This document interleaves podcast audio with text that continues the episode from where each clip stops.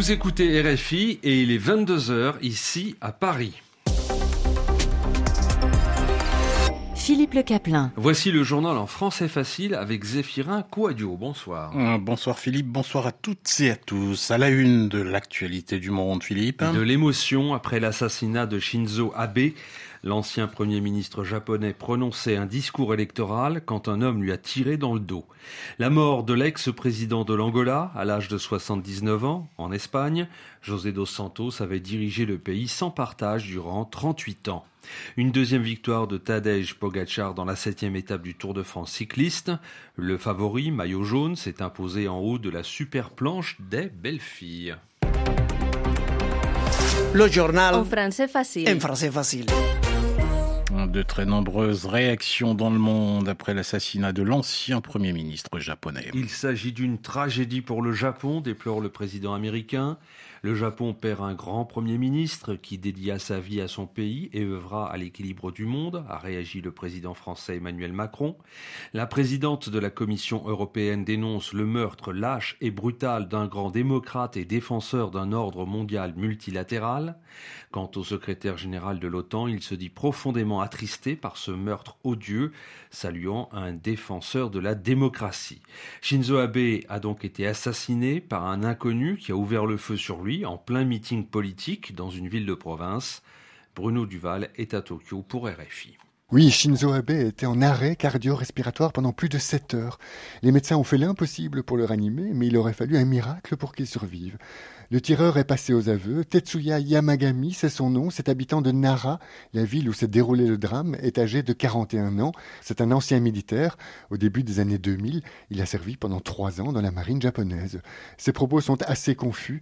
Il a dit aux enquêteurs qu'il n'appréciait pas le profil et les idées de Shinzo Abe, mais pour autant, il a précisé qu'il ne nourrissait pas de rancune politique particulière à son égard. Le pays est sous le choc. Les Japonais se ruent sur les éditions spéciales que la plupart des quotidiens ont imprimées. Toutes les chaînes de télévision ont bouleversé leur programme. Dans la classe politique, c'est la sidération. La campagne en vue des élections sénatoriales qui sont prévues dimanche a été suspendue et par mesure de sécurité, le Premier ministre Fumio Kishida a annulé les prises de parole en public qu'il avait prévues aujourd'hui et ce week-end en vue de ce scrutin.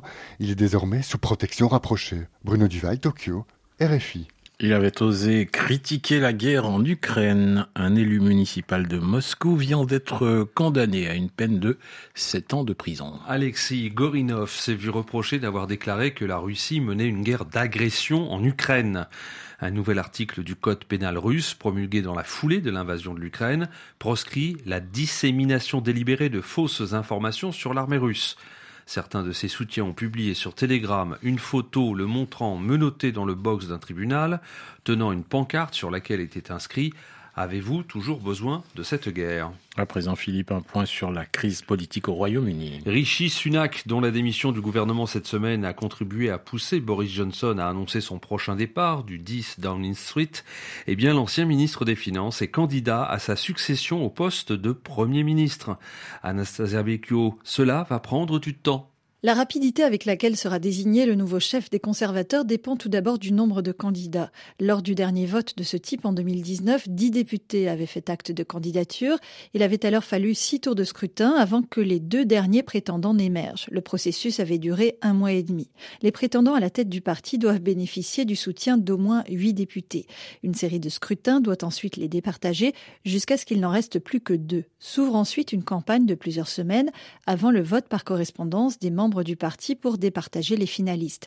Ce processus peut être accéléré. En 2016, Theresa May s'était passée du vote des adhérents après le retrait de sa rivale Andrea Litzom. En attendant les détails de la procédure de remplacement qui doivent être précisés par le comité 1922, la guerre de succession a déjà débuté. Premier à se déclarer, Tom Tugendhat, président de la Commission des Affaires étrangères au Parlement. Parmi les autres candidats pressentis, le ministre de la Défense, Ben Wallace, la secrétaire d'État au commerce extérieur, Penny Mordaunt, ou encore Liz la ministre des Affaires étrangères, qui a écourté son séjour à Bali au sommet du G20 pour rentrer à Londres après l'annonce de la démission de Boris Johnson. Retour sur le génocide des Tutsis avec une décision judiciaire attendue en France. L'accusation a requis la réclusion criminelle à perpétuité contre l'ex-préfet rwandais Laurent Bussi-Barout, estimant qu'il avait failli à son devoir de protéger les Tutsis de sa préfecture alors qu'il avait des moyens d'agir. Cet ancien haut fonctionnaire a été, je cite le parquet national antiterroriste, un rouage incontournable sans lequel la machine meurtrière n'aurait pas pu être mise en œuvre et réclamé sa condamnation non seulement comme complice, mais aussi comme auteur principal de crimes de guerre. Il a dirigé l'Angola pendant 38 ans et utilisé la manne du pétrole pour enrichir sa famille alors que son pays restait l'un des plus pauvres de la planète. José dos Santos est mort à l'âge de 79 ans dans la clinique de Barcelone en Espagne où il avait été hospitalisé voilà quelques semaines, plus de 5 ans après avoir quitté le pouvoir. Le sommet du G20 se tient à Bali et réunit 19 des pays à l'économie la plus développée ainsi que l'Union européenne. C'est le premier sommet en présence des principaux ministres des Affaires étrangères du monde depuis le début de la guerre en Ukraine. Un sommet qui se déroule dans une ambiance particulière et qui donne lieu à des scènes dignes d'une pièce de théâtre, les uns et les autres évitant de se rencontrer, Romain le Maresquier. La guerre en Ukraine plane sur ce sommet du G20 et la présence pour la première fois depuis le début de l'invasion russe du ministre russe des Affaires étrangères Sergei Lavrov ne semble pas favoriser une ambiance calme et sereine. Même si la ministre indonésienne des Affaires étrangères a appelé les pays du G20 à mettre fin à la guerre et à régler les différends à la table des négociations et non sur le champ de bataille, une déclaration quelque peu ambiguë, elle a tout de même entendu des cris réclamant la fin de la guerre lorsqu'elle a salué Sergei Lavrov à son arrivée. Le ministre russe des Affaires étrangères évite d'ailleurs aborder le sujet. Il souhaite se concentrer sur les questions économiques, selon lui.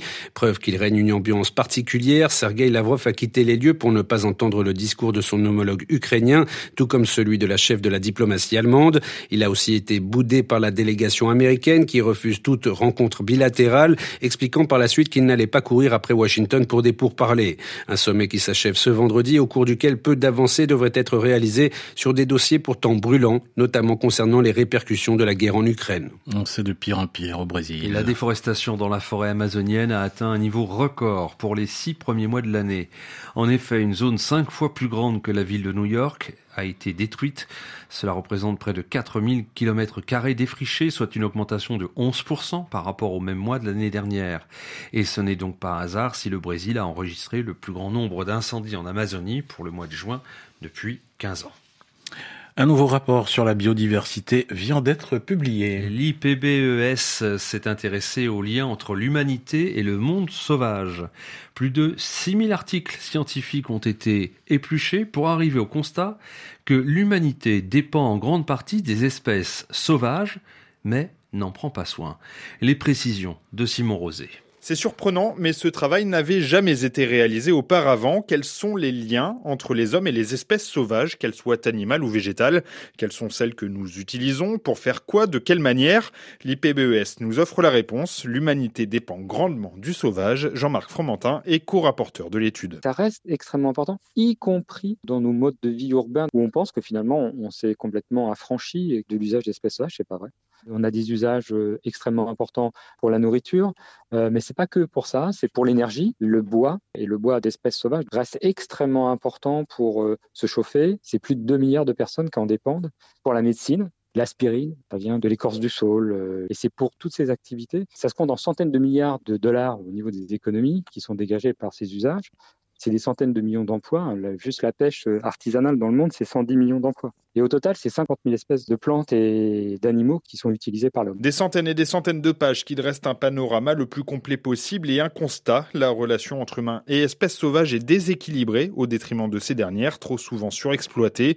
Le rapport offre donc également des pistes et des solutions pour en sortir et insiste particulièrement sur le rôle à donner aux communautés locales. Leurs pratiques sont ainsi très souvent des exemples à suivre. Le Tour de France cycliste est de deux pour Tadej Pogacar. Oui, le favori et maillot jaune s'est de nouveau imposé dans la septième étape du Tour de France, en haut de la super planche des belles filles, dans le massif vosgien, qui est dans l'est du pays. Et puis Michel Platini, blanchi par la justice suisse. Il était accusé avec l'ancien patron de la FIFA, Seb Blatter, d'escroquerie.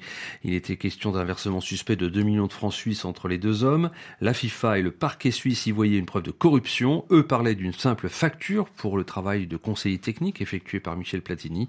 C'est cette version qui a été retenue. C'est la fin de ce journal en français facile. Il est maintenant 22h passé de 10 minutes ici à Paris.